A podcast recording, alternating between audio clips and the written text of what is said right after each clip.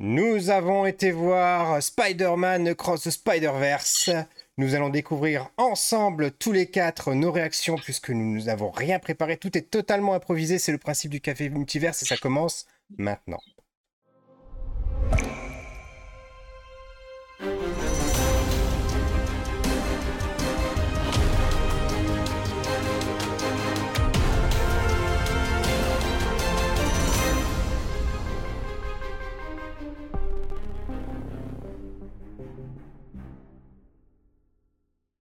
Bonjour et bienvenue dans ce 73e épisode du Café Multiverse où nous vous retrouvons tous les quatre pour une émission spéciale consacrée donc au, dernier, film de la franchise Spider-Man, euh, assez particulier puisqu'il s'agit d'un film d'animation.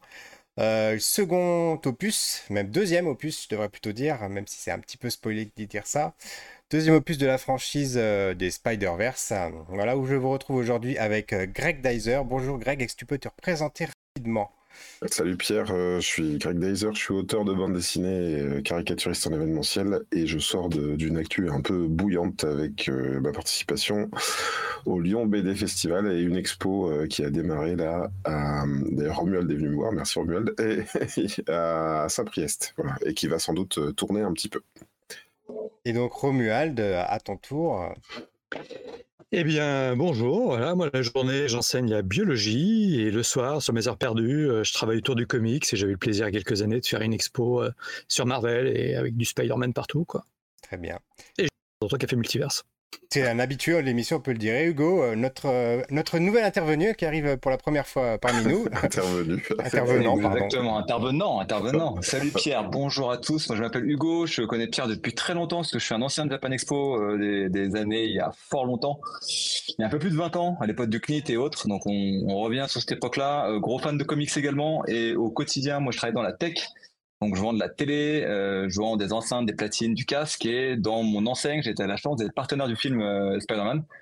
Donc j'ai eu la chance, on en parlera après, de voir 20 euh, minutes du film au mois de décembre l'année dernière, au tout départ avec une partie d'équipe créative et donc le, pied que j'avais pris en décembre l'année dernière, on en reparlera derrière, mais voilà, c'était quelque chose d'assez sympa. Donc dans la tech, dans le cinéma et, et fan de comics, jeux vidéo, manga. Voilà. Et en ce qui me concerne, donc, je suis euh, responsable de communication euh, dans une collectivité territoriale et euh, comme l'a dit Hugo, j'ai travaillé pour les festivals Japan Expo et puis j'ai également eu plusieurs pieds, plusieurs bras, plusieurs toiles dans l'événementiel. Voilà. Hugo, c'est amusant justement ce que tu dis, que, tu, que tu parles de, de, ça parce que je me souviens que moi j'avais déjà en tête de t'inviter pour une émission de comics. Et je t'avais proposé The Flash et puis tu m'as dit non, non, non, moi je veux euh, Spider-Verse. Spider-Verse. Alors vas-y, explique-nous pourquoi. C'est en, lien avec cette avant-première? Ouais, non, alors je vais, je vais, moi je vais dire les choses directement. Euh, on est tous un peu euh, issus de la même génération, pas grand-chose près, et on a tous vécu l'arrivée au cinéma de, de, de, nos amis en collant et en slip. Et c'est vrai que j'ai eu la chance, comme vous tous, la toute première fois, d'aller voir Sam Raimi au cinéma nous faire un Spider-Man comme on l'a dit, au premier degré, faire un film qui tenait la route à l'époque. Et j'ai pu voir des gens avec qui je pouvais parler un peu BD ou comics à cette époque-là, qui regardaient ça de loin. C'était vraiment avant que la pop culture soit ce qu'elle est aujourd'hui. Et à cette époque-là, on a pu voir un début d'arrivée à la pop culture en gros. Pour, pour préciser, donc j'ai aucun problème avec euh, avec les de Sam Raimi, mais surtout ce qui était important de dire, c'est que euh, le premier Spider-Verse, donc le New Generation, merci les gens du marketing de Sony d'avoir changé le nom en français pour aucune raison, hein, pour strictement aucune raison, parce que Into the Spider-Verse, c'était pas si mal. Bref, euh, moi je l'ai dit à l'époque quand je l'ai vu, c'était probablement mon film de comics préféré. Euh, au moment où il est tombé, alors il y, avait, un, paquet de facteurs, et je pense qu'il y a le côté émotionnel euh, de la mort de Stanley et l'arrivée d'avoir un petit caméo Stanley dans, dans le premier qui m'avait vraiment tiré les larmes parce que je trouvais ça très très très bien fait. Je l'avais trouvé ultra bien fait et l'arrivée d'un mélange de pop culture dans le 1 je vais même pas parler de l'art visuel parce qu'on va en parler ensemble, mais, euh, mais cet effet d'avoir la musique, le street et, de l'action vraiment sympathique, je trouvais que le 1 était quelque chose d'exceptionnel. Et bossant avec Sony régulièrement pour euh, du partenariat, euh, il m'avait proposé entre autres de pouvoir travailler avec la franchise Spider-Man, qui pour être honnête n'est pas la franchise la plus facile à attraper en partenariat. Donc forcément, quand ils m'ont dit qu'il y avait une possibilité, voilà, j'ai sauté dessus et j'ai dit non, non, non. je vais absolument rester sur Spider-Man. en termes de partenariat, j'ai pu faire Babylon, John Wick et là Spider-Man. Donc pour te dire, en effet, quand tu me parles de The Flash, tu aurais pu m'inviter pour Babylon, pour, euh, pour John Wick ou euh, quoi que ce soit, mais là, non, clairement, Flash, j'étais pas dedans. Donc voilà, pourquoi je Très bien. Et Romuald, toi, par rapport au premier film, euh, tu te positionnes comment? Ah oui, moi je suis assez d'accord. C'est-à-dire que si je dois trier les films de super-héros, après il y a de l'affectif. Mais en termes de, réussite et tout ça, euh, c'est euh, le, vrai Spider-Man pour moi. C'est le seul vraiment qui, coche un peu toutes les cases. Et puis euh, on est allé voir un peu parce qu'on va tout voir. Il y a beaucoup d'animations. et là, tu, enfin, tu ressors, tu, tu, te fais défoncer la tête complètement. Et en plus, c'est pas un film pour enfants. Et avec un personnage que peu de gens connaissaient finalement, qui connaissaient vraiment Miles Morales. En plus, moi, je suis passé à côté dans, les comics complètement. Et alors là, t'en prends plein, plein, plein, plein, plein la tête, euh, et ça n'arrête pas, et euh, il y a tout, quoi. Et l'ambiance sonore, euh, l'ambiance des musiques, voilà. Donc, forcément, quand il y en a deux, hein, ouais, t'en, voilà. Et toi, et toi, Greg, bah, du coup, je vais, je vais pas, je vais pas vous parler de mon, de, mon rapport à Spider-Man parce qu'il est un peu comme, comme dit Hugo. Euh, par contre, je suis d'accord avec vous, il y a tout. Et je vais tout de suite un petit peu euh, parler. Euh, j'ai adoré, franchement, j'ai adoré le film, j'ai adoré les deux, j'ai peut-être même encore mieux aimé celui-là. Il y a tout.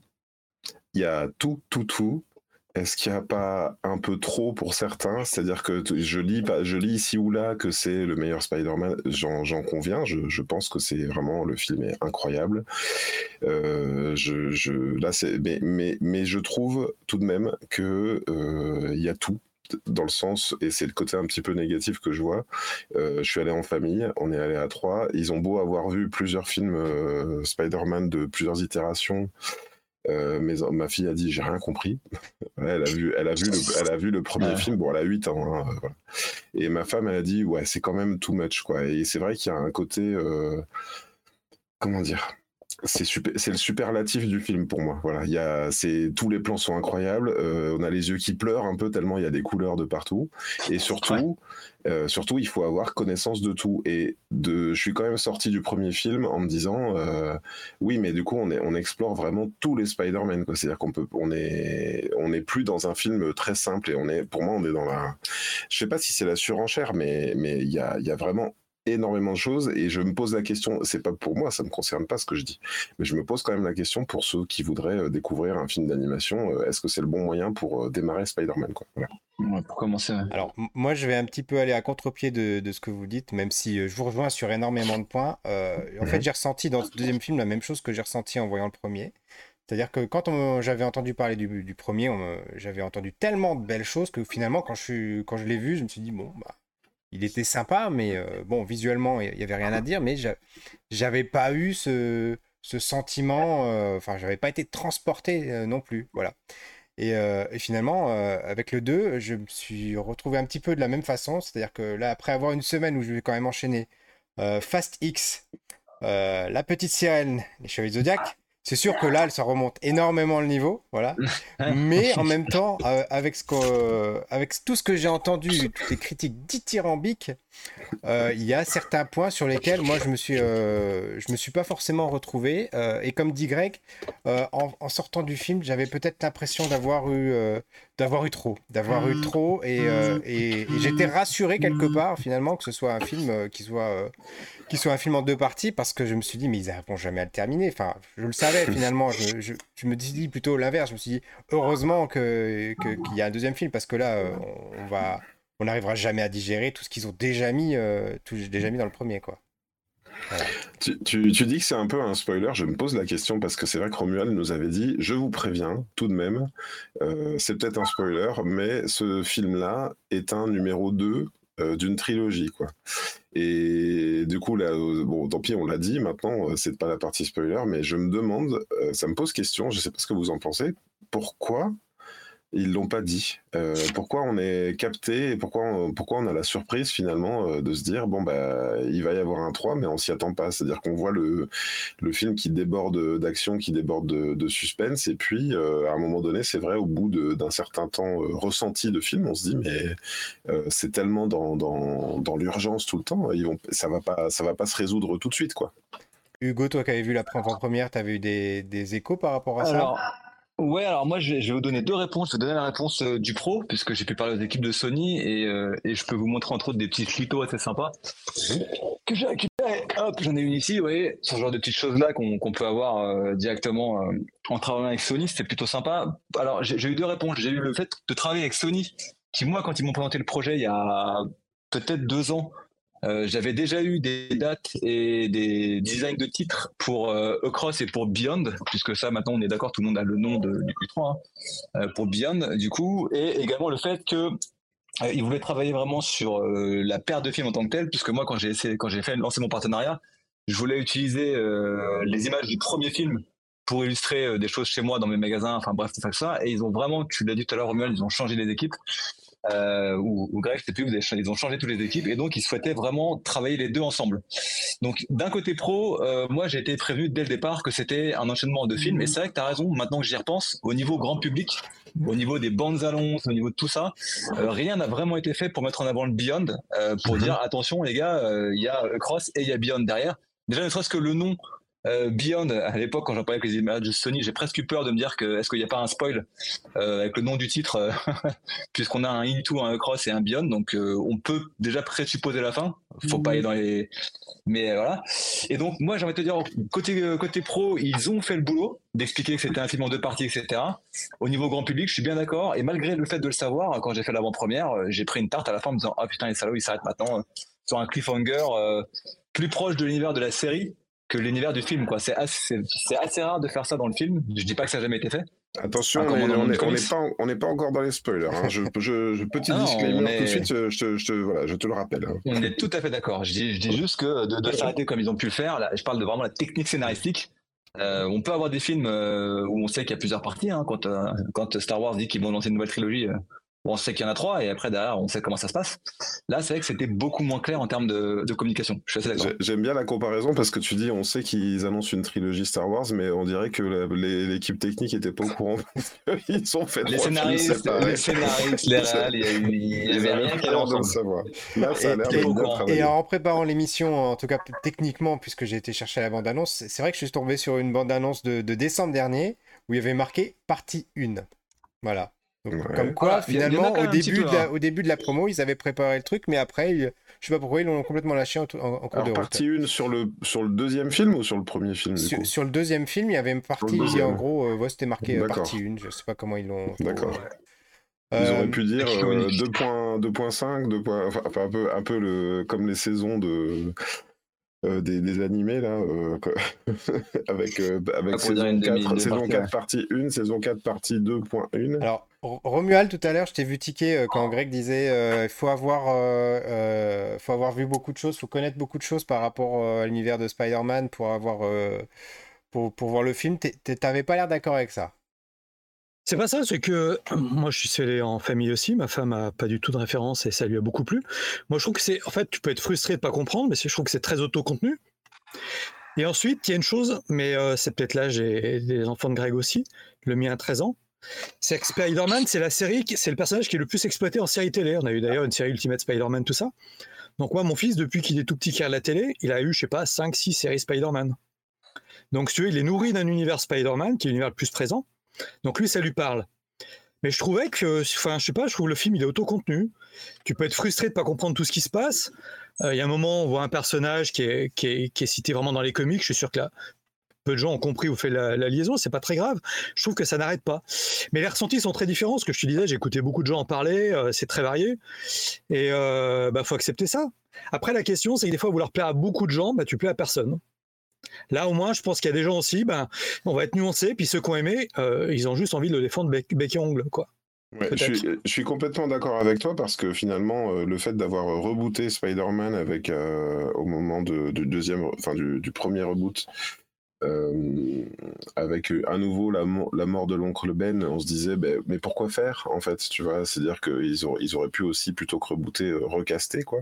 Après, c'est vrai que maintenant ils ont l'air de, de, retomber sur leurs pattes parce qu'ils font du Spider-Man avec des multivers en disant bah, tout est canon du coup. Euh, mais mais euh, mais c'est vrai que je suis pas forcément pour la redite euh, indéfiniment non plus. Là, je suis d'accord. Et c'est ça que j'ai apprécié à la limite dans dans celui-là. Et pour moi le gros point positif de, de tout de même de cette de cette itération là euh, quand, on a annoncé la mort de, dans Ultimate Spider-Man de Peter Parker, euh, moi j'étais là, mais non, mais vous n'avez pas le droit. je l'ai pas lu en plus à l'époque, mais et quand on a annoncé qu'il allait être remplacé euh, par par Miles Morales, j'ai eu un peu du mal à me faire à cette idée, vraiment. Eh ben, très franchement, je trouve que c'est la réussite de ces films-là, c'est que j'ai pas, j'ai même pas démarré le film en pensant à Peter Parker ici. J'ai vraiment pensé, euh, on est sur Miles Morales, et pour moi, j'avais complètement intégré et accepté, voire même euh, adoré ce personnage en fait. Et donc, j'étais très content de le retrouver et très content de retrouver Spider-Gwen que pour avec lequel, avec laquelle j'avais les mêmes, euh, les mêmes doutes en fait, de me dire oui, mais donc, donc on va plus jamais euh, faire du Peter Parker. c'est vrai que ça me posait un peu souci. En même temps, il a tellement existé. Euh, pourquoi, pourquoi en refaire indéfiniment? On, peut, on, aurait pu se poser la question aussi. Et là, moi, c'est ça que j'ai apprécié. J'ai aimé retrouver. Euh, j'ai aimé retrouver ces deux personnages-là. Et j'ai encore plus aimé démarrer le film sur, euh, sur Gwen. Et finalement, euh, je trouve que c'était la, première grosse réussite du film, c'est premier plan. Euh, bon, bah, je vous raconte encore une fois. Et cette fois-ci, c'est pas Miles Morales, c'est Gwen Stacy. Et, toi, Hugo, too much le film ou bien bonne dose? Alors, Too Much, euh, je fais partie, je, l'ai vu en équipe avec une partie de gens que tu connais, euh, Pierre, de l'équipe de Japan Expo. Donc, il y avait du Stan, il y avait du Alain, il y avait du Olivier. Donc, il y avait toute cette équipe-là, des anciens de Japan Expo. Donc, dans, le lot, un bon paquet et qui sont aujourd'hui dans, le monde du comics, du manga. Euh, un bon paquet qui maîtrise bien l'univers. Et pareil, une fois de plus, le retour était partagé. Alors, déjà, je vous le dis direct, il n'y a pas de vraie avant-première, puisqu'on était qu'un seul jour avant, avant la diffusion au cinéma. C'était le mardi au Grand Rex. Euh, puisque Sony ne voulait pas d'organiser de, de vraies avant-premières. On était donc un jour avant. Ça n'empêchait que c'était une avant-première mondiale. Donc on a croisé quelques Américains qui avaient fait le, le, tour sur Paris pour voir le film avant tout le monde. Ah et sur le côté un peu trop de ref, euh, vous avez raison, puisque même moi qui pourtant suis un peu référencé, je, ne suis pas le champion, mais je suis un peu référencé. On avait comme d'habitude au Grand Rex euh, bah, ce côté fiesta du film. Et donc à chaque fois qu'il y avait un clin d'œil ou, ou quelqu'un qui arrivait, il y avait des gens qui criaient dans tous les sens. Et je ne cache pas qu'à certains moments où ça criait, je me suis dit, tiens, celle-ci, je ne dois pas l'avoir parfaitement, je ne suis pas dedans. Donc, en effet, sur le côté ref, il y a des moments où tu dis, OK, j'ai pas tout, j'ai pas tout. Est-ce que ça m'a empêché J'étais avec mon fils, moi, là, en première de 11 ans et un petit copain à lui de 10 ans? Euh, les deux ont eu les yeux qui brillaient. Je pense que l'ambiance du Rex euh, leur a aidé à avoir les yeux qui brillaient. Je leur ai demandé est-ce que tu as tout compris? Ils ont dit oui pour avoir l'air euh, pas trop bête, mais je sens qu'en effet, il y a des petites choses qui pouvaient passer à côté. Et j'ai eu de mon côté, c'était pas le cas de tout le monde, mais certains, certains moments, comme ah, on perd un petit peu la connexion avec Hugo là. Ah, perte de signal, juste. Les, J'ai envie de rebondir sur ce qu'il dit en attendant qu'il revienne sur les yeux qui brillent. Est-ce que les yeux qui brillent, c'est pas euh, un peu euh, le, le, manque de les glandes lacrymales qui suivent pas? Parce que franchement, il y a des fois, j'avais vraiment l'impression d'être, euh, d'avoir besoin de, de, d'humidifier mon mes yeux parce que quand même, on, on, en prend plein les yeux tout le temps, quoi. Trouve que ça ne s'arrête jamais. Je, rebondis sur ce que, ce que vous avez dit avant et sur ce que tu dis là. Euh, déjà par rapport euh, au Too Much, euh, moi je l'ai vu avec mon grand qui, a, qui aura 18 ans cette année. effectivement, il n'avait pas toutes les refs et il me posait des questions. Il me dit celui-là, etc. Ils existent. Et je lui dis, mais à mon avis, ils existent tous. Alors je n'avais pas toutes les refs non plus, mais j'en avais suffisamment pour me dire qu'ils n'ont ils ont pas été les inventés. Voilà. Mmh. j'en ai reconnu, j'en ai reconnu une paire que je connais pas parce que j'ai pas forcément lu les comics, mais je les connais au moins de vue. Voilà, j'ai déjà vu euh, par rapport à ça. Ensuite, tu disais too much. Alors, effectivement, moi, ça a été assez compliqué euh, à, la fin du film euh, parce que je suis sorti, j'avais vraiment, je me suis dit, mais si on est épileptique, aller voir ce film, ça me paraît quand même peut-être un peu compliqué parce que ça part vraiment, vraiment visuellement dans tous les sens. Et il y a des moments où on a du, on a du mal à suivre. pareil pour toi, Romuald, trop, trop coloré, trop animé? Alors, ce qui est important, c'est que moi, j'ai revu le 1 ce matin. Ok. Et euh, je me posais une question est-ce que c'est pas des films, justement, qu'on va prendre plaisir à voir, revoir, revoir, revoir, et qui ne vieilliront pas mal? Ensuite, le film, il y a comme des grands moments avec ses parents sur le toit et tout ça. On oublie qu'il y a plein de moments très calmes, des moments où euh, on est très marqué par la scène d'action, mais il y a des moments où ça se pose, où ça raconte des choses. Et, euh, je pense que c'est aussi lié à une génération de, rapidité sur les gamins. Ils ont l'habitude de zapper très vite sur les téléphones. Et le film, il te, il laisse jamais le temps de respirer quand c'est dans l'action. Il y a un film dans l'action, il faut vraiment que ça t'embarque. Et là, quand c'est de l'action, t'as pas le temps de te poser, de réfléchir. Et ça permet des fois de passer aussi des petites facilités de scénario. Ouais, j'ai envie de, rebondir tout de suite sur ce que tu dis, euh, Romuald, parce que je suis d'accord qu'il y a des moments plus posés, mais même dans des scènes qui sont où les personnages sont immobiles, cette fois c'est le décor après qui bouge et où il y a c'est les couleurs qui bavent et tout. Et, euh, et en fait, je, je, trouve que le on a même il y a pas de il y a pas de il y a pas de noir il y a pas de j'ai l'impression que le que le, le, regard ne se repose jamais et ça me donne un petit peu le même sentiment alors ça, vous avez peut-être trouvé la comparaison étrange mais que la série Bref tu sais. Euh, la série Bref je pense qu'il y en a qui étaient pas capables de regarder parce que c'était tout le temps trop vite ça parlait hyper vite. Il y avait des, il y avait des tas de scènes euh, qui qui ça s'enchaînait très vite. Et je m'étais posé la question à l'époque de me dire alors donc si on arrive à un montage comme ça euh, quand est-ce que ça s'arrête en fait tu vois euh, ou, pour moi est-ce que c'est pas euh, une forme de surenchère ultime qui fait que soit on peut on peut pas encore aller plus loin ça devient même plus intelligible ou alors euh, on peut pas revenir à quelque chose de plus posé parce que, parce que d'ailleurs, Romuald, je me demande si tu n'en es pas un peu l'exemple et j'aimerais ta, ta, réponse. Quand tu nous dis, il y, a quelques années, tu m'as dit, non, mais moi j'écoute j'écoute tout, je regarde tout en, en vitesse 1 x 5 ou 1,5. Voilà. Et maintenant, c'est que la dernière fois, c'était encore pire. C'est-à-dire que tu avais encore accéléré les choses. Donc, euh, est-ce que c'est ça euh, l'avenir, entre guillemets, c'est de regarder des films de 2 heures en 20 minutes? Alors, je, vais prendre la, main là-dessus avant de laisser répondre peut-être Romuald, mais aussi Hugo, parce que je, je, pense que son avis de professionnel peut être intéressant. Euh, mhm. En fait, je, disais donc euh, avant qu'Hugo disparaisse, il y avait euh, j'étais allé voir le film avec mon, mon grand de presque 18 ans, et lui m'a dit que lui, ça le choquait pas parce que justement, c'est une génération qui sont habitués à ce genre de montage très très rapide, mode clip, etc. Et pour lui, c'était tout à fait naturel. Hugo, pour toi, c'est pareil, et toi qui es à fond dans, dans, dans tout cet univers? Ouais, nous, tu sais, c'est une discussion qu'on a souvent avec les fabricants de télé. Euh, et, euh, et, une blague dans ce style-là, qui a pas, pas très longtemps, dans mon bureau, euh, j'ai une, une, télé euh, sur, trépied, qui est une télé The Frame de chez, de chez Samsung, on s'en fout pour la marque, mais en tout cas avec un, mode cadre, et surtout qui a un pied qui permet de pivoter la télé.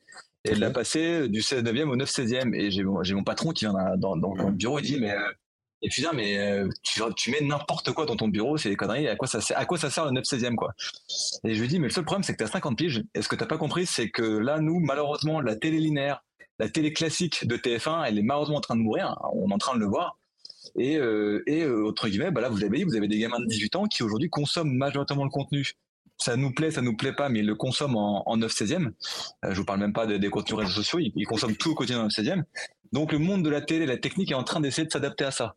Alors dans le même temps, nous, côté professionnel, on a eu la, chance d'avoir l'arrivée de la, des consoles next-gen euh, technologiquement qui ont dû forcer pas mal de gens à se rééquiper euh, pour avoir des télés qui, vont euh, qui vont aller dans, tous ces sens-là, pour aller cocher toutes les cases et avoir ta Xbox qui dit des petits points verts sur sur tout, hein, même si personne ne comprend ce que ça veut dire 4K, LR, VFR, machin, etc. Personne ne comprend tout ça, peu importe. au moins ta télé a dit qu'elle peut elle peut fonctionner. donc le jeu vidéo, même s'il est maltraité, t'oblige à aller chercher un peu de qualité. Est-ce que le fait qu'on soit sur de l'ultra cut, ultra rapide, euh, ça fait sens? Je pense qu'il faut, il faut avoir les moyens techniques de parler aux gens d'aujourd'hui. Et euh, là, malheureusement, on est tous un peu plus vieux. On n'a pas eu l'habitude d'avoir le cinéma comme ça. Moi, perso, ça m'a fait bizarre. Hein. Euh, je te le dis, hein, c'est ce que au moment où j'étais coupé, c'est ce que je vous disais. J'ai l'impression que le film était limite épileptique. mais il faut, savoir voir de tout. Je pense que on, on, sait prendre du temps. Il y a des films qui prennent leur temps pour raconter une histoire, qui savent travailler des images. Là, euh, bah, attendons un petit peu, mais euh, on a Nolan qui revient au cinéma avec un film 100% IMAX euh, dans lequel il a soi-disant fait péter une vraie bombe atomique, selon les rumeurs d'Internet. Ah ouais. Je, ouais, soi-disant sur Oppenheimer, il a dit qu'il a pas été de CGI pour la, pour la bombe principale du film. On, on, verra bien, on verra bien, mais je pense qu'il y a des gens qui savent encore faire du cinéma qui prend son temps. Est-ce que demain le futur ce sera de regarder des, grands classiques? Est-ce que ce sera de regarder Casablanca en, en x2,5 pour dire c'est bon je l'ai vu et, et je me suis pas fait chier. En effet, tu prends un gamin de moins de 20 ans et tu lui montres ce qu'on appelle un grand classique d'il y a 40-50 ans, c'est fort possible qu'il s'ennuie euh, énormément. C'est fort possible qu'il s'ennuie énormément. Et à l'inverse, j'ai envie de te poser une question, Hugo. Euh, J'en parlais l'autre jour. C'est aussi un film qui a baissé le, le framerate euh, volontairement pour donner une apparence euh, d'animation classique, c'est-à-dire que c'est pas c'est pas hyper fluide. Et alors, je sais pas comment formuler cette question, mais je sais que je suis déjà allé euh, chez quelqu'un qui avait un un téléviseur qui, qui, qui, faisait des morphings entre les frames pour donner un côté un peu plus chewing-gum, un peu plus fit que j'ai trouvé détestable. Et j'avais l'impression de, de, de, lire l'image dans, dans, un écran de caméscope en direct, si tu veux. Et, euh, et, et, je trouvais ça affreux. C'est quoi ta position, toi, là-dessus? Et du coup, c'est ça qui est assez étrange, c'est que d'un côté, ça donne un film un peu épileptique, enfin, qui, qui pourrait rendre épileptique, on a l'impression, à cause des couleurs, à cause des clignotements. Et d'un autre côté, finalement, des mouvements qui sont assez euh, volontairement saccadés pour donner, euh, comme le prochain Tortue Ninja. D'ailleurs, j'ai vu la bande-annonce aussi. Exactement, exactement. Alors, je vais te répondre en, deux parties. Première mmh. réponse intéressante tout le monde, tout le monde a vu le 1, tout le monde a vu après derrière sans s'en rendre compte, en tout cas a lu sur internet euh, le traitement de Miles dans le 1, mmh. qui est travaillé justement sur un framerate un peu différent pour montrer que le personnage ne sait pas qui il est, est, en construction, etc. Donc, c'est ce, ce côté Miles qui est pas forcément terminé, qui va pas très bien, qui est pas à la bonne vitesse dans le 1 et qui ah, au moment où il descend l'immeuble. C'est que Miles dans, le, 1. Dans le 1 en fait, si tu regardes ce, sentiment de j'ai des problèmes de framerate dans le 1, je parle bien dans le 1. Euh, c'est, ça, c'est un point de vue artistique qui a été fait par les équipes de Sony. Où ils ont fait en sorte que lui, contrairement aux autres, les autres sont animés normalement. Et lui, tant qu'il est pas bon, c'est-à-dire même quand il combat, les débuts des combats, etc., il est sur un mauvais framerate. Et au moment à la fin, euh, donc la scène mythique où il saute, de, de l'immeuble dans le noir avec euh, Don't Stop Mina, enfin bref, là où il tombe, il passe enfin sur, sur une animation faite exprès. D'accord. Euh, donc ça, ça, ça fait partie des, des, des, coups de génie euh, où la DA et, la technique est au service de l'histoire. C'est ça, faut le noter aussi. Hein. C'est pour ça que beaucoup de gens parlent d'un film qui a changé la façon de faire de l'animation. C'est que la DA ou les techniques d'animation sont au service de l'histoire. C'est pas juste du coup de du coup de bluff là-dessus. Et ce que tu es en train de dire là, bah, c'est ce que nous on fait. Alors moi, je, travaille pour un, un, un, ensemble de magasins. On va pas citer, je peux pas faire de la, la pub. Euh, mais euh, qui a plutôt tendance à être euh, ultra spécialiste. Nous, on va tendance à, répondre aux gens qui aiment le cinéma, qui aiment la télé, qui aiment les films. Et clairement, les réglages. Alors là, tu me demandes une question technique, je te réponds par rapport à ça. En effet, quand tu vas dans un mode un peu cinéma, ou si tu veux respecter l'œuvre du monsieur qui a créé le film, nous, on te conseille plusieurs choses, entre autres de désactiver quasiment tout ce que te propose la télé, entre autres ces, ces trucs-là. Donc très souvent, quand tu vas dans mes magasins ou au téléphone chez moi, on va te donner des réglages. Et les réglages, pour commencer, ça va être, bah, tu vas là-dedans et tu me désactives ça, ça, ça, ça et ça.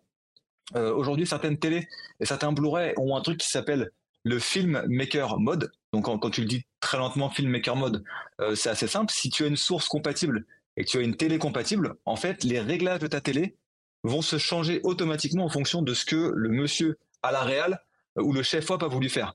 Euh, c'est-à-dire que si tu regardes ce que peut faire Edan et tu regarderas, tu sur internet euh, Film Maker Mode et tu vois les mecs qui en parlent et qui le poussent, c'est des petits réals justement à la Nolan, à la Scorsese, à la machin, parce qu'ils ont un gros problème.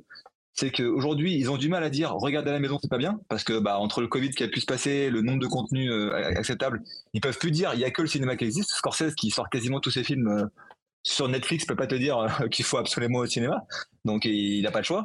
Et eh ben il t'explique si tu veux une expérience à la maison qui tient la route, il y a la possibilité avec les, les, technos actuels d'avoir quelque chose qui ressemble au cinéma. Et donc tu as raison, aujourd'hui, ben, même le framerate, même cette histoire d'avoir, euh, on va on va pas parler de 24 images par seconde, mais à l'origine 24 images par seconde, euh, ça a une justification.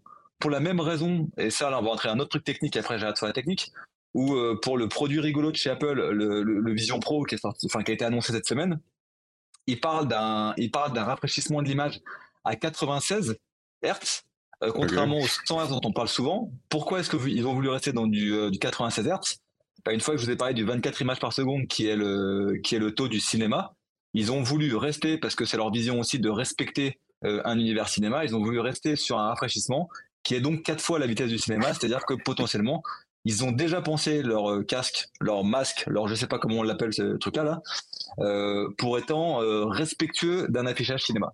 Donc en effet, quand tu aimes le cinéma, même si tu fais du 2.5 pour aller plus vite, pour tout écouter plus vite, si tu veux regarder dans les bonnes conditions, techniquement aujourd'hui c'est possible et, et le framerate dont tu parlais, ouais, ça, ça fait partie de l'histoire. Ça fait partie de l'histoire. Je reprends la main avant qu'on passe à la partie spoiler. Et euh, du coup, ma, ma, question, enfin, c'est d'abord ma réaction, et du coup, ça va être une question pour vous. C'est, euh, on n'a rien, jamais rien vu d'aussi beau, d'aussi fin, d'aussi bien animé de, de toute l'existence. Enfin, je veux dire, là, on, a, on, a, on est arrivé à un palier. Alors, comme tu dis, il y a une baisse de framerate, c'est un petit peu ce qui avait été fait dans le film Lego, où, euh, où il y avait cette, cette impression d'animation euh, justement pour donner une, fluidité. Et puis là, dans le film Lego, c'était encore, encore autre chose parce que il voulait donner une sorte de, motion capture, de stop motion, pardon, euh, mm. au, film. Et là, on arrive là, sur des choses où, chaque scène a, son propre style pratiquement pour dire quelque chose. Et euh, tu, tu, le disais tout à l'heure, même sur scènes fixes, on a les couleurs qui, qui bougent. Il y a, oh on a l'impression d'être sur un, une pastel, un, tableau qui est en train d'être dessiné au, passage. Euh, Romuald, toi, tu trouvé ça comment, toi qui es habitué à, à 50, 50 ans de comics? Ouais, je trouve ça sublime. En plus, ils ont rajouté euh, l'effet pointillé qu'il y avait dans les vieux comics sur les, sur les ombres et les personnages. J'ai passé le film à regarder euh, les, différences de plans parce qu'effectivement, ils font ils font du flou à l'arrière-plan. Il y a un travail pour mettre en valeur les personnages. Euh, effectivement, Miles, quand il est Miles, c'est saccadé. Puis quand il devient Spider-Man, c'est fluide. C'est-à-dire que je pense qu'il y a une réflexion technique permanente. Et ce qui fait qu'aussi, moi, je trouve que ça permet de se concentrer sur l'action parce qu'ils montrent ce qu'ils veulent te montrer. Tu comprends de quel univers vient chaque personnage par son animation. Donc il y a une forme narrative. Euh, Gwen, il y a des moments où la couleur sert à exprimer les, euh, les, émotions du personnage. Il y a des moments avec son père où la couleur de la scène, le usage du pastel, te fait comprendre ce qu'elle ressentent sans devoir souligner. Donc c'est un film qui fait, pour moi aussi, c'est un film qui fait appel à ton intelligence, à ton intelligence émotionnelle. C'est-à-dire qu'il n'y a pas besoin de te sous-titrer ce qui est en train de se passer, montrer plutôt que dire. Et c'est un film qui montre plutôt que dire. Et ça fait du bien. Et en plus, bon, bah, effectivement, visuellement, c'est extraordinaire euh, sur tous les plans, quoi. Euh, Greg, toi, au niveau des couleurs, euh, surtout par rapport à ta dernière BD qui était très colorée. Ah, c'est gentil. ben moi, je, je, en fait, on a un film d'artiste, en fait. Ça se voit. On a, on a, on, on ressent, si tu veux, le le rapport et j'ai vu euh, j'ai vu des artistes sur Twitter qui disaient que, comment ils avaient travaillé sur le film et quel quel plan clé même pas les plans mais les frames en fait ils avaient peint euh, à la main euh, pour que pour que ça donne le je sais pas honnêtement j'étais en train de chercher je ne sais pas comment techniquement ça a été fait mais il semblerait effectivement qu'il y ait un côté tout de même frame by frame au moins sur les peintures sur les couleurs quand, quand on dit que ça clignote c'est parce qu'on sent bien que que que, chaque, que chaque, comme si plan avait été peint peint à la main. Euh, maintenant, euh, ouais, alors j'en parlerai peut-être dans la partie spoiler. Il y a quand même des, il y a quand même des choix artistiques qui m'ont paru un peu étranges, euh, notamment par rapport à l'apparition de certains personnages dans le film. mais j'y reviendrai dans la partie spoiler. Mais pour moi, c'est un film incroyable. Euh, le, petit bémol euh, que je le ressens pas parce que je connais tout Spider-Man, euh, mais constamment pendant le film, j'étais obligé de rappeler à mes enfants, à mon épouse, elles, elles sont passées, on va dire, mais qui était quel Spider-Man, dans quoi ils l'avaient déjà vu. donc, je n'irai pas voilà, jusqu'à dire que c'est le meilleur Spider-Man parce que pour moi, ce film ne peut pas se passer des autres Spider-Man. Euh, c'est, euh, c'est, il peut pas s'en passer dans le sens où toutes les, tout, tout, ce à quoi il fait appel, un peu comme on parlait de Lego Batman aussi, Lego Batman, il fait tellement référence à tous les Batman euh, existants que c'est un, c'est un film choral pour moi. C'est un film qui fait référence à tout. Donc je dirais pas que c'est le meilleur parce qu'il peut pas, il fait, c'est le, c'est l'apothéose de, de, la série, on va dire, sans doute. Mais, mais voilà, il, tout est ils sont, ça, les revalorise tous, euh, mais euh, du coup, la crainte que j'ai, c'est comment on revient à un film plus simple après? Qu'est-ce qu'on, une fois qu'on a fait tous les multivers partout, euh, comment on refait un film de super-héros qui, n'a pas déjà tout dit, en fait? Alors, je, rebondis ce que tu dis, ce qui fait un petit peu guise de, conclusion pour toi pour cette première partie et, mmh et qui sera un petit peu aussi ma conclusion à moi. Euh, c'est vrai que là, on, retrouve ce que j'avais déjà évoqué dans des émissions précédentes du Café Multivers, notamment sur les films du MCU. Euh, on se dit comment est-ce qu'on peut faire encore un film de super-héros aujourd'hui euh, sans avoir, sans faire référence ben, à d'autres films, sans avoir d'autres super-héros qui viennent porter secours, on va dire plutôt à l'intrigue presque, plutôt que vraiment à tout ça on a l'impression que oh, c'est fini maintenant. On pourra plus jamais faire un Spider-Man tout seul, un Batman tout seul, un Superman tout seul. Il va falloir absolument, à un moment donné, euh, euh, amener les copains ou une partie de l'univers euh, mm. Sinon, ben, on va vous dire, mais ça, on se connaît déjà, on veut aller plus loin, on veut, quelque chose, on veut, on veut vibrer, on veut l'univers, on, on nous a mis tellement plein les yeux avec ces Spider-Verse, avec le Endgame, avec ce qu'on a déjà pu un petit peu apercevoir dans le MCU, que ça me paraît, euh, ça me paraît difficile de, de, revenir euh, en arrière et de te proposer des choses un peu plus terre à terre, un peu plus, voilà, un peu plus film d'auteur, j'ai envie de dire. Hugo, ton avis là-dessus?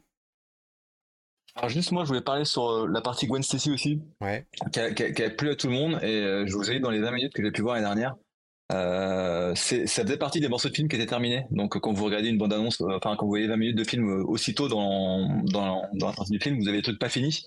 Et c'est vrai que l'univers du, du père de Gwen Stacy était déjà à l'époque, et c'est vrai que j'avais prévenu tout le monde, donc j'étais déjà prêt à me prendre une claque auparavant, et je reconfirme comme tout le monde que le monde, le, le monde de, de Gwen Stacy euh, est juste complètement, complètement fou euh, visuellement. En effet, le travail sur les couleurs, les pastels, les petits détails, les machins, etc.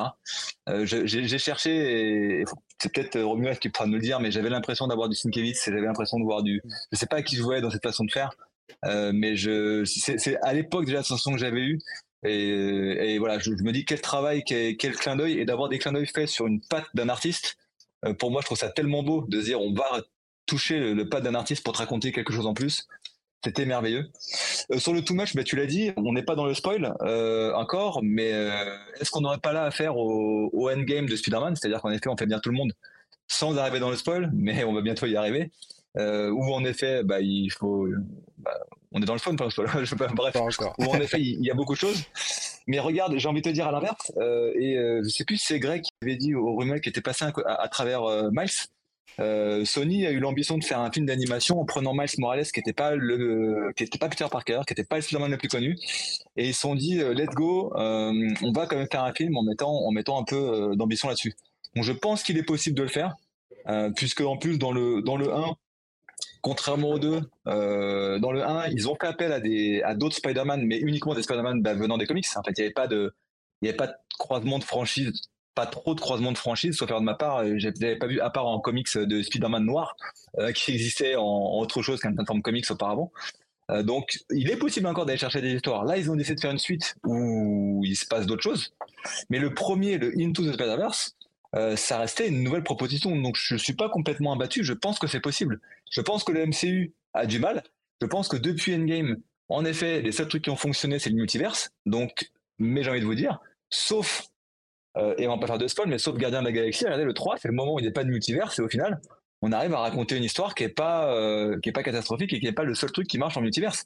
Aujourd'hui, le Spider-Man, euh, le dernier Spider-Man, hein, pas le Miles, vous avez bien quelque chose où la seule raison pour laquelle ça a cartonné autant et ça a affolé les compteurs, c'est parce que là, on peut parler de spoil, c'est bon, ça fait un an ou deux qui est sorti, c'est que vous aviez les trois Spider-Man en physique qui étaient présents dans le film. Bon, même si- et, et- donc euh, c'est vrai qu'après Endgame, j'ai l'impression que le multivers c'est la seule solution, mais pas que, parce que Gardien de la Galaxie, euh, parce que là, Into the Spider-Verse, hein, je dis pas euh, Cross, je parle bien d'Into, qui certes a maintenant à 5 ans, mais ils ont proposé une autre façon de raconter une histoire et, qui, se tenait entièrement. Donc je pense que c'est pas mort, il faut, il faut en parler, en parlait avant le début de l'émission. C'est Romuald qui disait ça, tant qu'on trouve des gens qui aiment ce qu'ils racontent et qui racontent des belles histoires, je pense qu'on a, a de la place. Je pense pas qu'on soit coincé. Maintenant, là où on peut être coincé, c'est les studios. C'est que les studios vont te dire, il faut absolument en mettre plein parce que c'est le seul moyen de faire des milliards. Là, malheureusement, la- le, le gros problème, voilà. La démonstration, la démonstration de ce que tu dis, c'est euh, le film Flash qui arrive, d'après moi. C'est que on n'a pas réussi vraiment à faire de la Ligue de Justice, à faire des tas de films et tout. Bon, bah alors, ce que- qu'est-ce qu'on va faire? On va faire direct euh, le Flash, les potards à fond, avec plusieurs versions de lui-même. Et euh, le Batman, on va aller rechercher les Batman et à dire qu'ils sont tous canons et tout ça. Et donc, C'est on ça. tombe, euh, on tombe dans la même recette. Dans le multiverse. Romuald, ta Clairement. conclusion? Euh, alors moi je dirais que faites déjà un bon film, on s'occupera de ce qu'on fera après. Voilà. C'est-à-dire que euh, c'est le problème actuellement des comics. C'est ce qui fait la beauté des comics, c'est la continuité. Et ce qui tue le comics, c'est la continuité. Et de temps en temps, il y a un mec qui se lève et qui va te raconter une histoire et qui va faire appel à la continuité. Mais si tu comprends pas, c'est pas forcément grave parce qu'il raconte d'abord une histoire avec des persos. Là, ce qu'on oublie, on a oublié de dire peut-être depuis le début, c'est qu'il y a des personnages. Il y a des gens, tu les sens, tu sais ce qu'ils pensent, tu sais comment ils réagissent. Il y a une impression d'épaisseur, il y a une impression de, de vécu. On a l'impression de les connaître depuis longtemps. Et il y a plein de films, en fait, c'est creux. C'est-à-dire que c'est des coquilles vides, mais en plus, il n'y a pas de trame. Tu as une trame, tu as des personnages, tu as un aspect visuel. Écoute, s'ils défoncent tout l'univers Spider-Man, je préfère ça que me retaper un Venom 3. Voilà. Et il y a Anne-Claire dans les commentaires qui nous dit, un petit peu en conclusion de cette première partie, le cinéma et entre parenthèses la littérature a tendance à vouloir tout expliquer alors que ce n'est pas forcément nécessaire. Et depuis Endgame, on a une telle surenchère de personnages qu'on n'a pas le temps de tout développer. Et là, je trouve qu'on reste un peu sur notre fin par rapport à certains personnages. Euh, vas-y, ouais, vas-y. Je connais le ressenti d'Anne-Claire, je le partage pas et c'est vrai que je partage plus le, ressenti de Romuald. Euh, il a raison. Mhm. on a des vrais personnages avec lesquels on est très en empathie. Donc, je citais Miles et je citais Gwen tout à l'heure, alors que c'était pas gagné d'avance pour moi. Euh, au point que le Peter qu'on a connu dans le premier film, il est très anecdotique. C'est vraiment presque un comic relief. Là, c'est plus un mentor. Et euh, pour moi, c'est avant tout la grande réussite du film et j'ai très hâte de voir la suite pour voir ce qu'ils deviennent. Voilà. Maintenant, c'est vrai que c'est pas, c'est, pas Anne-Claire partageait pas cet avis. Et toi, Pierre, qu'est-ce que tu allais Moi, je vous rejoins exactement là-dessus. Euh, tout est très bien fait. Euh, on s'attache énormément à Miles Morales, à Galen Stacy également. Et je, voudrais justement dire que par rapport à l'émission qu'on a pu faire justement la semaine dernière sur la petite sirène à ce sujet-là, où on a abordé des, où on n'a pas pu faire l'économie de, de, ce sujet parce que forcément ça fait polémique, où on a parlé euh, de, euh, de représentativité, d'inclusion, etc. Bah là, c'est réussi parce que Miles Morales est Miles Morales. Miles Morales n'est pas Peter Parker. C'est pas une mmh. autre version de Peter Parker. C'est pas une réinterprétation de Peter Parker. Il est Miles Morales. Et c'est pour ça que voilà, ce personnage est fort parce qu'il est différent, parce qu'il a son propre vécu et il essaie pas d'être quelqu'un d'autre. Voilà. Et sans transition, Bravo. on passe à la partie spoiler.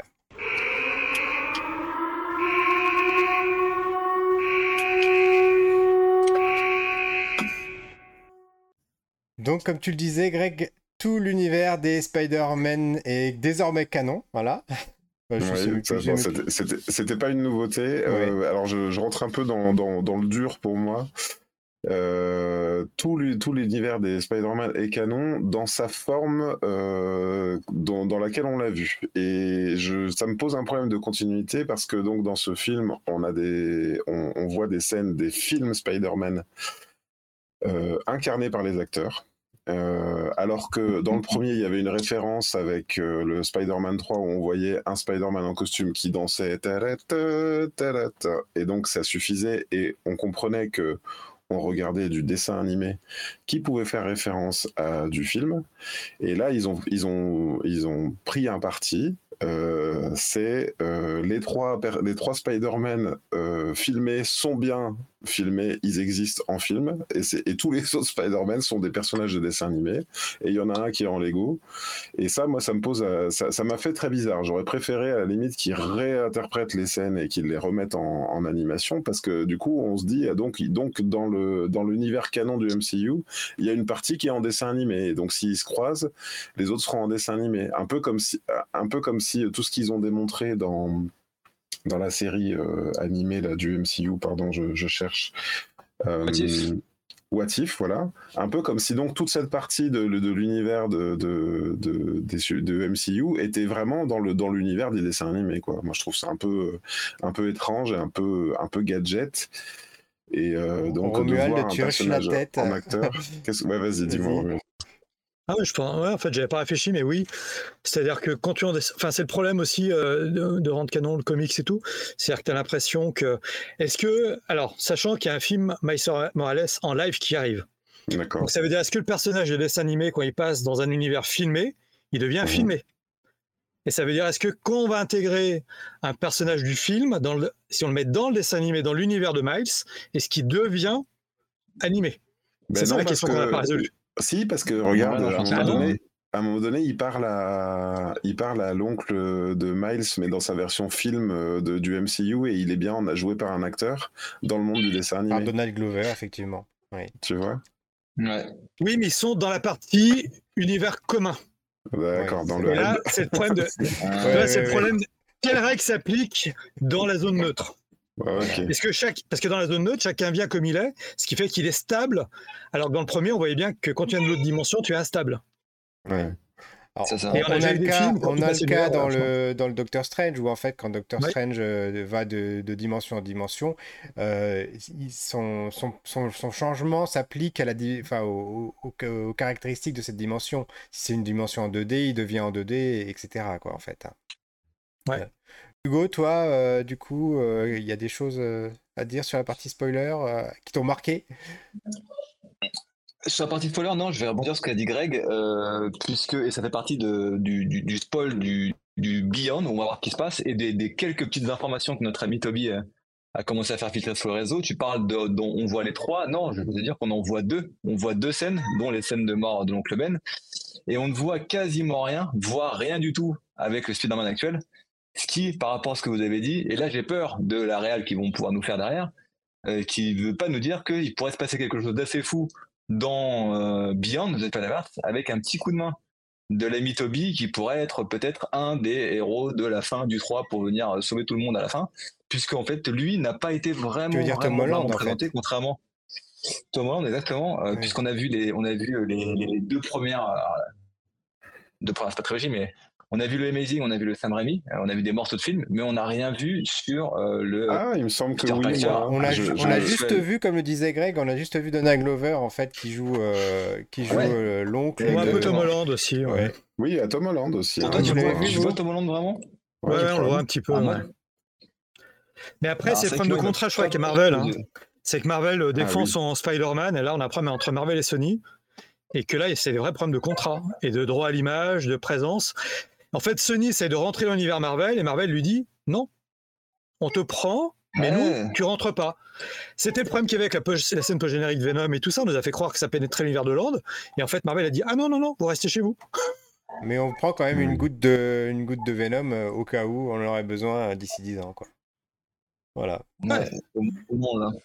Mais euh, non, sur ça, euh, sur ça, sur les intros, sur, le spoiler, bah, sur le spoiler, après, on l'a dit, bah, bien, bienvenue, bienvenue sur les quelques mois d'attente avant, avant d'avoir la suite de l'histoire et, de, et le retour de tous les héros du 1, quoi. Enfin, mais... qu'on a plus là, euh.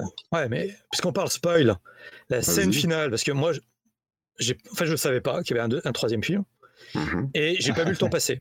C'est-à-dire que quand c'est arrivé à la fin, que j'ai vu Gwen revenir avec l'équipe du premier, Mhm. Moi, je t'avoue que je suis resté. Ah. Parce que je l'ai pas vu arriver. J'ai pas vu arriver l'effet 42. Je l'ai pas vu arriver. Quand j'ai commencé à comprendre, ils t'ont balancé. C'est-à-dire que le mhm. film, il est quand même hyper écrit, hyper intelligent. Spider-Man 2099, hein, euh, Miguel, je voyais pas comment il intervenait. Il a été très utilisé avec le fait qu'il a quand même détruit un univers entier avant. Donc, mhm. il y a quand même des choses. Il y a une dramaturgie dans le film. Ouais. Et dans les gens qui m'ont énervé, justement, ils disaient oui, mais on a tué l'oncle, tué son père, il n'y a pas besoin d'une scène euh, d'origine. Mais oui, mais l'idée, c'est pas tuer son père, on tue le capitaine de police, tu vois. Et là, il y, a, ouais, il y a quand même le film. Le, il a revu le premier, le numéro 42, je ne sais pas si c'était prévu depuis le départ. Le film est quand même très intelligent. Il reboot des choses discrètement, il met en place d'autres choses. Et c'est quand même un film, on n'a pas vu un film de super-héros écrit autant avec autant de trames, d'intrigues, de rebondissements. Et la scène finale où ils sont tous sur le haut, toute la bande, et qui t'envoie la suite. ah, moi j'ai hurlé, j'ai dit, ah non. Ah, et j'ai pas vu passer deux, heures. Non, non c'est vrai bah, que c'est tout ce que je cette scène, quand tu commences à comprendre qu'il n'est pas dans le bon univers, ah déjà quand, quand sa, sa mère tic de Spider-Man, de quoi tu me parles Là, tu te dis, oula, il y, a un problème. et là, tu vois les deux chambres. Tu, tu, dis, ah mon Dieu. Oh mon Dieu. Ah bah, là, tu parlais de la couleur tout à l'heure, Romuald. Moi, j'ai trouvé ça brillant parce qu'en fait, il remet euh, son hoodie avec sa, sa doudoune. Là, elles n'ont pas la bonne couleur. Hein. C'est c'est capuche euh, verte et hoodie. Et, les yeux de la mer aussi. Ouais, et, et, là je me suis dit tiens mais euh, il y a un truc qui est un peu off, tu vois, et je me suis dit est-ce qu'ils ont est-ce qu'ils ont modifié le continuum espace-temps? J'ai pas tout de suite compris. Et puis après en fait il y a un moment donné un petit déclic comme ça effectivement où elle, où elle te dit ah mais t'as changé tes cheveux, euh, t'as pas mis tes tresses et tout. Et en fait il y avait des tout des tout petits indices comme ça. Et puis d'un seul mm. coup le moment où tu captes, mais le moment où tu captes, je trouve en tout cas pour moi c'est que tu captes pas encore euh, ce que ça ce que ça veut dire et parce que d'abord il y a l'oncle il y a l'oncle qui revient tu fais l'oncle n'est pas mort donc l'oncle euh, il va retrouver son oncle et ce sera son ennemi juré, tu vois. Et, en fait, il y a une gradation comme ça. Où tu, et puis quand tu comprends, effectivement, quand il y a le, le reveal final avec, euh, avec l'autre l'autre Miles, et quelque part, Et ce qui est fou, en fait, c'est que ça, ça, remet, euh, ça remet tout le propos du film euh, depuis le début, c'est-à-dire pourquoi, pourquoi il y a euh, Miguel qui, le, qui lui court autant après et qui lui dit qu'il est une erreur et tout. Ben, L'erreur, c'est qu'il n'est pas censé être un gentil, il est censé être un super vilain. Et ça, c'est fou. Enfin, c'est complètement, complètement dingue. Et comme tu dis, hein, moi, je, je trouve que c'est la beauté du film, hein, la, la, la, dramaturgie, le côté presque, enfin on leur annonce à tous qu'il faut qu'ils fassent. Alors, des fois, ça devient une blague parce qu'il y a celui qui va voir le, le Spider Psy euh, et qui lui dit euh, Oui, euh, votre oncle est mort, c'est ça Ah, d'accord, hein, racontez-moi tout. Et ça devient par moment une blague et en fait, ça devient le drame quand tu t'aperçois que celui qui ne l'a pas encore vécu, il est obligé d'en passer par là. Et effectivement, lui, Miles Morales, c'est pas c'est pas Peter Parker, donc il s'agirait que pour lui ça se passe pas pareil.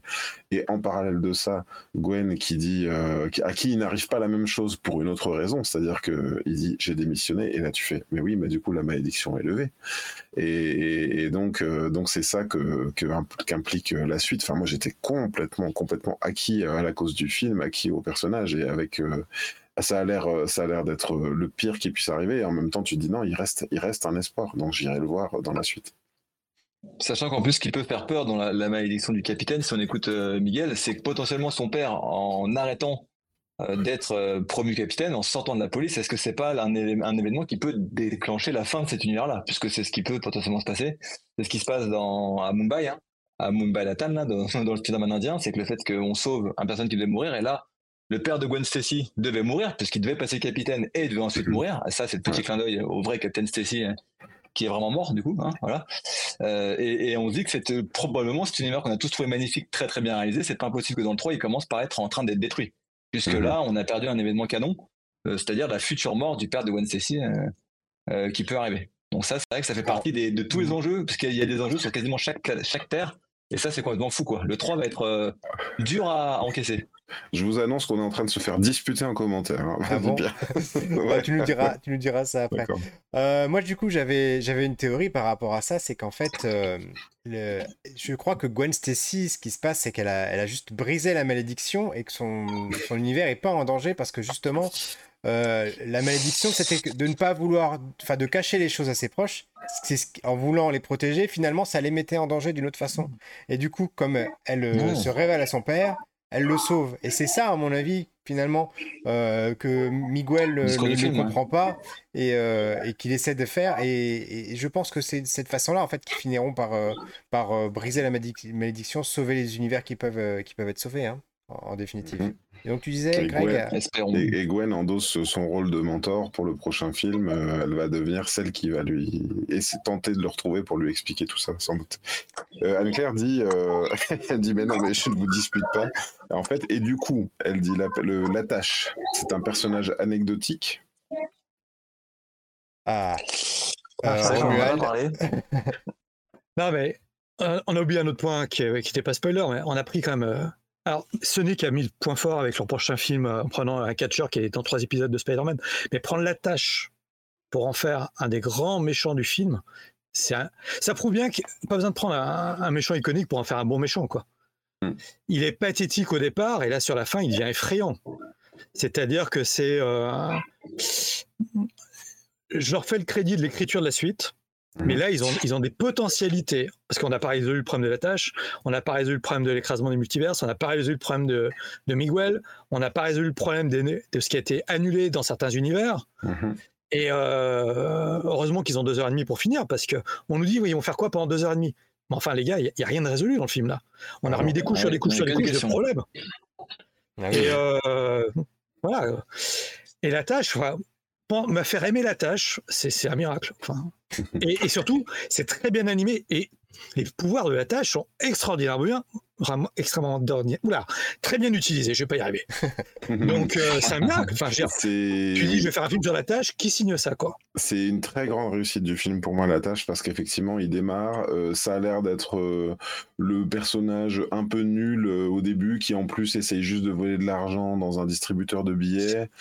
Euh, et puis en gros, tout ce qui l'empêche, c'est que Miles soit à l'heure à son conseil de, de parents-prof, D'orientation. euh, dans ce conseil d'orientation. euh, donc, donc euh, vraiment, ça démarre comme un personnage nul. Et puis en fait, c'est, c'est, ils nous font une vraie origin story du, du personnage, même s'il est déjà transformé euh, au début du film.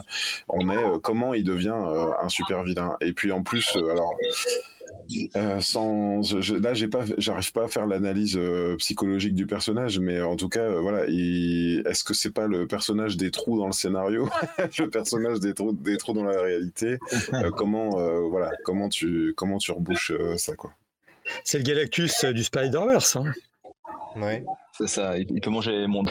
Non, mais tu parlais tout à l'heure, Romuald, d'une belle écriture, d'une intelligence dans l'écriture. C'est vrai que là, c'est assez fou de se dire, ils nous ont fait des, euh, petites annonces en disant, regardez, voilà, il va y avoir, un, méchant rigolo dans le film.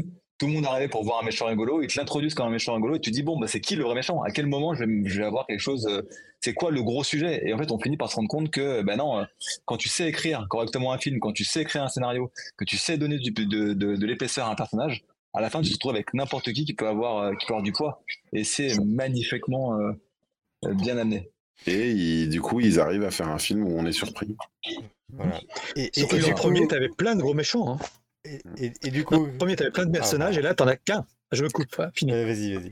Euh, et je disais, du coup, c'est ma, ma dernière question qui sera un petit peu en guise de conclusion de cette émission avant qu'on passe aux recommandations de la semaine. On n'aurait jamais pu faire un film pareil en prise de vue réelle. C'était, ça me paraît euh, hyper compliqué là. Qui veut prendre la parole en premier? Euh, Hugo? Bah, je l'ai dit tout à l'heure, en fait, euh, dans, le, dans le 1, c'est déjà le cas, dans celui-ci, enfin, dans, dans Into, c'était déjà le cas, puisqu'on en a parlé sur le framerate euh, de Miles. Euh, dans le 2, c'est tout aussi vrai. Euh, là, là où, où, où j'ai pris vraiment mon pied, qu'on aime ou pas le cinéma, c'est que le, la technique d'animation, les techniques de réalisation sont vraiment au service de l'histoire. Et souvent, on l'a dit dans le cinéma, de dire, tiens, on a amené ça, on a amené tel techno, on a amené euh, des VFX, on a amené du son sur un, on a amené de la 3D, euh, quand, quand Cameron est venu nous, faire remettre un coup de 3D pour Avatar, etc. Et là, cette fois-ci, euh, on, on a des gens qui aiment véritablement l'animation dans sa globalité. On a des gens qui sont passionnés de ça. On a des gens qui adorent le personnage et le monde de Spider-Man et ils ont mis les deux ensemble pour raconter une histoire. Et ça, je trouve ça complètement fou. C'est qu'en effet, dans le monde réel, on n'aurait pas pu euh, raconter des histoires où, la façon de, filmer t'aurait autant apporté au personnage. Euh, c'est possible de le faire, hein, mais ça aurait été que du maquillage, que du, euh, que du fond vert, que du machin, etc. Là, on a vraiment, on a vraiment touché tout ça. Et c'est la même chose quand un grand réalisateur te dit, bah, je veux absolument tourner sur de la pellicule pour avoir un effet grain, pour avoir un effet quelque chose comme ça. Globalement, dans le grand public, en un coup d'œil, c'est difficile de s'en rendre compte. Quand Nolan te dit qu'il a tourné justement Oppenheimer tout en, euh, tout en 24 images par seconde sur, des, sur de la pellicule classique et qu'il veut diffuser en IMAX, ok, tu vas pas t'en rendre compte tant que ça. Là, visuellement, chaque image raconte une histoire et je trouve ça fou. Donc, non, pas possible. dans- Pour moi, pas possible dans le monde réel. Romuald? Ouais, non, c'est sûr qu'on peut pas. Moi, je trouve ce qui est bien, c'est que quand tu prends un, un médium, c'est d'exploiter ce que te permet de faire le médium. Donc là, l'animation permet de donner un délire visuel, et ils le font. Après, euh, Cameron a prouvé aussi qu'on peut développer des technologies pour les films, mais euh, quel intérêt de le faire en live En live, tu dois faire autre chose. Et euh, voilà, là, c'est utiliser l'image dessinée dans sa plénitude. Et les gars, ils adorent ça, ils l'exploitent, quoi. Voilà. Donc, euh, c'est bien d'avoir de l'animation, c'est bien d'avoir du comics. T'as des comics où la narration passe par le montage des cases, des pages que faisait Alan Moore. Laissons chaque médium à sa place, mais l'exploitez-le à fond, quoi. C'est ce qu'ils ont fait.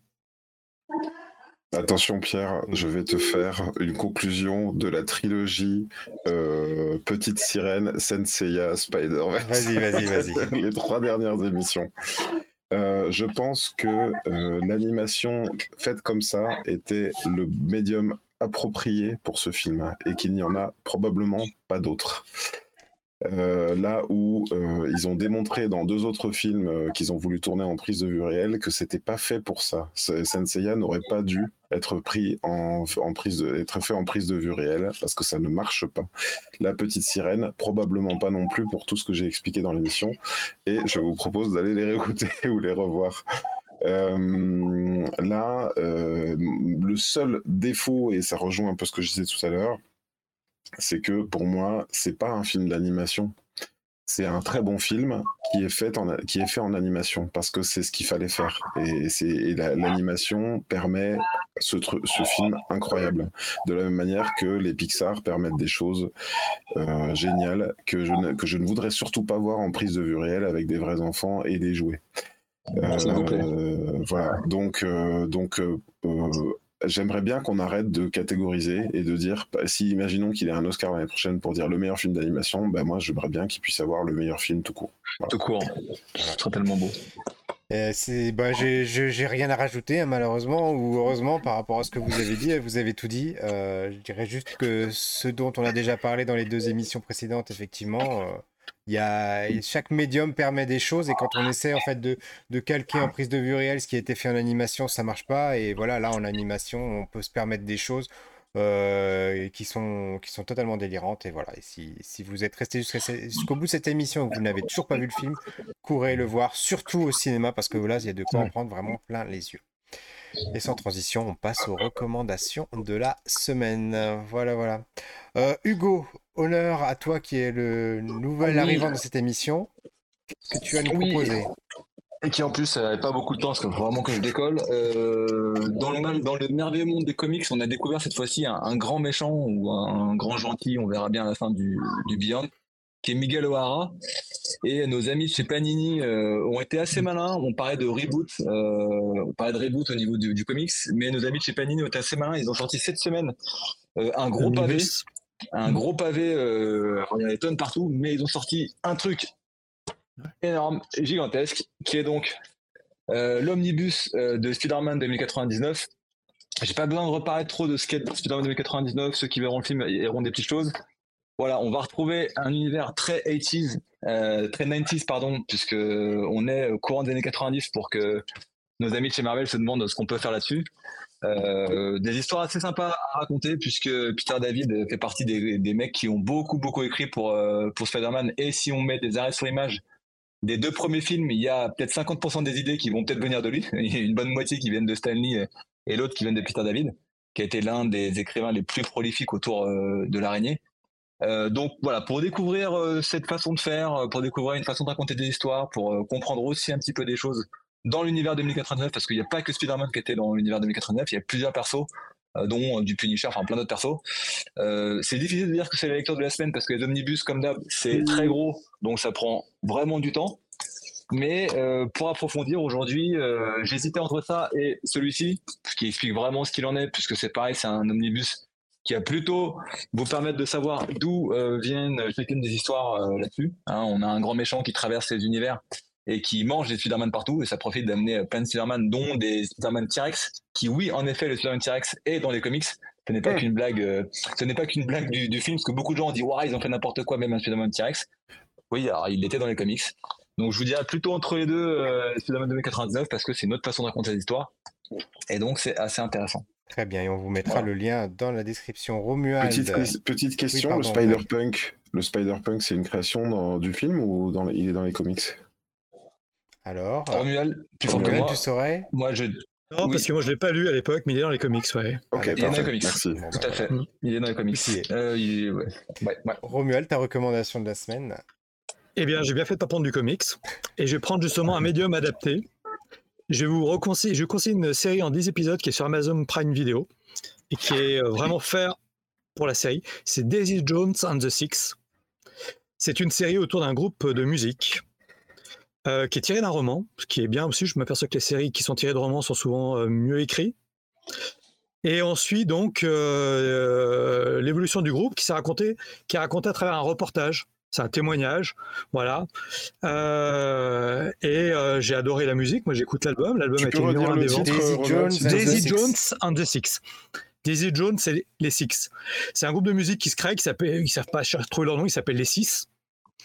Et euh, on raconte l'histoire. Ils vont rencontrer une jeune femme qui va écrire pour eux un titre, qui est Daisy Jones.